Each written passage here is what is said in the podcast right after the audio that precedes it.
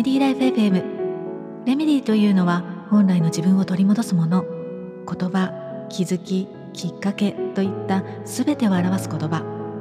この配信ではロンドンでホメオパシーを学びホメオパスレメディ選択科として活動している私がホメオパシーやフラワーエッセンスヒーリングや波動といった自然療法のこと。また暮らしの中にあるレメディーを通して自分にとっての心地よさを追求しありのままの自分を楽しむことにつながるような日々の気づきや情報をシェアしています。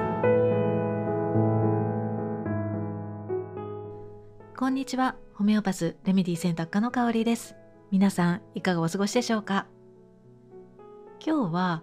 えー、最近読んだおすすめの小説とまあ、この冬至に向かう時期におすすめのフラワーエッセンスを少しだけご紹介をしてみたいと思います。つい最近青山美智子さんの「月の立つ林で」という小説を読んだんですけれどももうお読みになりましたか？えどんなお話かというと、まあ、孤独とか、まあ、悩みを抱える人たちが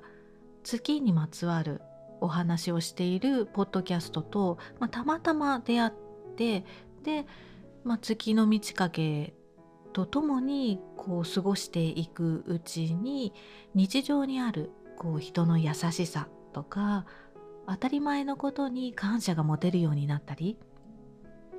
それまでこう自分で自分を縛っていたりこうだっってねこう決めつけていたりっていうような、まあ、そんなことに気づいていったりして、まあ、社会の社会とか世界の見え方とか、まあ、人との関わり方っていうのが少しずつ変わっていく、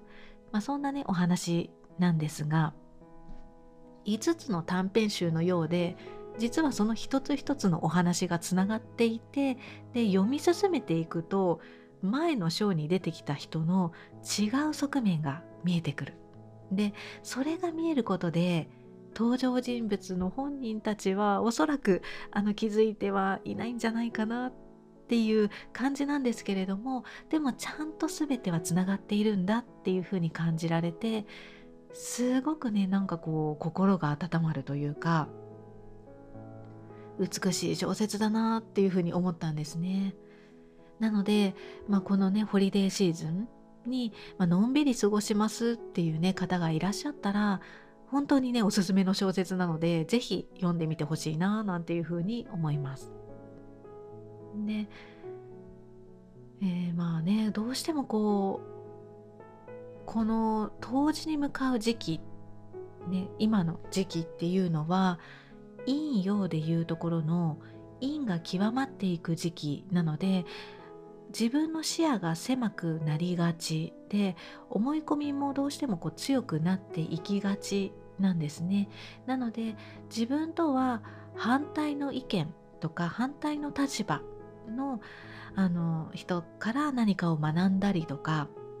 ちょっと自分を俯瞰してみられるように、まあ、こういったね本を読んでみるっていうのもあの、ね、すごくいいんじゃないかなっていうふうに思います。この時期におすすめのフラワーエッセンスはやっぱりこのホルあのホリデーシーズンっていうのもあの近づいてくるのでホリーっていうヒイラギのエッセンスあのこれねすごくいいんじゃないかなって思うんですね。あのホリデーシーズンっていうとウキウキワクワクキラキラみたいなねなんかそんな感じがあると思うんですが世の中がねキラキラしているとあの心の闇っていうのがこう映し出されてくるっていうこともあって例えばこう怒りかもしれないし嫉妬かもしれないし何かそういったまあ悲しみかもしれないしでそういったドロドロとした闇っていうのを自分の中に感じた時にその闇の底までこう光を通してで愛で満たすっていうような、まあ、そんなサポートになってくれるエッセンスだと思います。ね、こうドロドロとした感情がある自分が嫌いとか、まあ、そういった感情を持つなんて良くないっていったようなねことをあのねセッションなんかでもたまに伺うんですけれども、まあ、私はねなんかこう確かにこうそういった感情を持ち続けていると体には悪いので ねやっぱり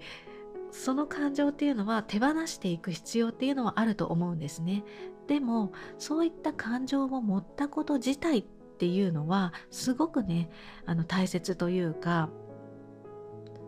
あの闇があるからこそ光を感じられるし、ね、あの光があるこそ闇があるんですよね。ねでやっぱりこうね、闇があるからこそ自分自身とか他の人のことをよく理解ができたりとか、まあ、優しさとか強さ愛につながっていく、うん。まあ、私はそういうふうに思っています。なので、まあ、そういった気持ちを自分の中で抱いた時はその気持ちを無視したりとか無理やりね蓋をしようとはしないで自分の中にも、まあ、そんな気持ちがあるんだっていうふうに、ね、認めてあげてでフラワーエッセンスを取ってみるっていうのもいいんじゃないかなっていうふうに思いますね。はい今日は冬至っていうねこう陰が極まる。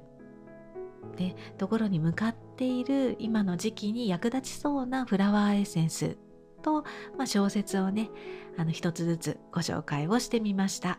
いかがでしたでしょうか、